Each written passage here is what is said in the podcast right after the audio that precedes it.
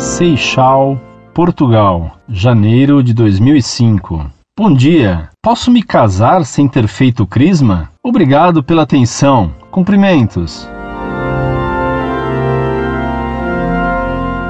Muito prezado, salve Maria. Claro que você pode se casar mesmo sem ter sido crismado. Não se exige o crisma para o casamento. O que é exigido é que você se confesse antes de se casar.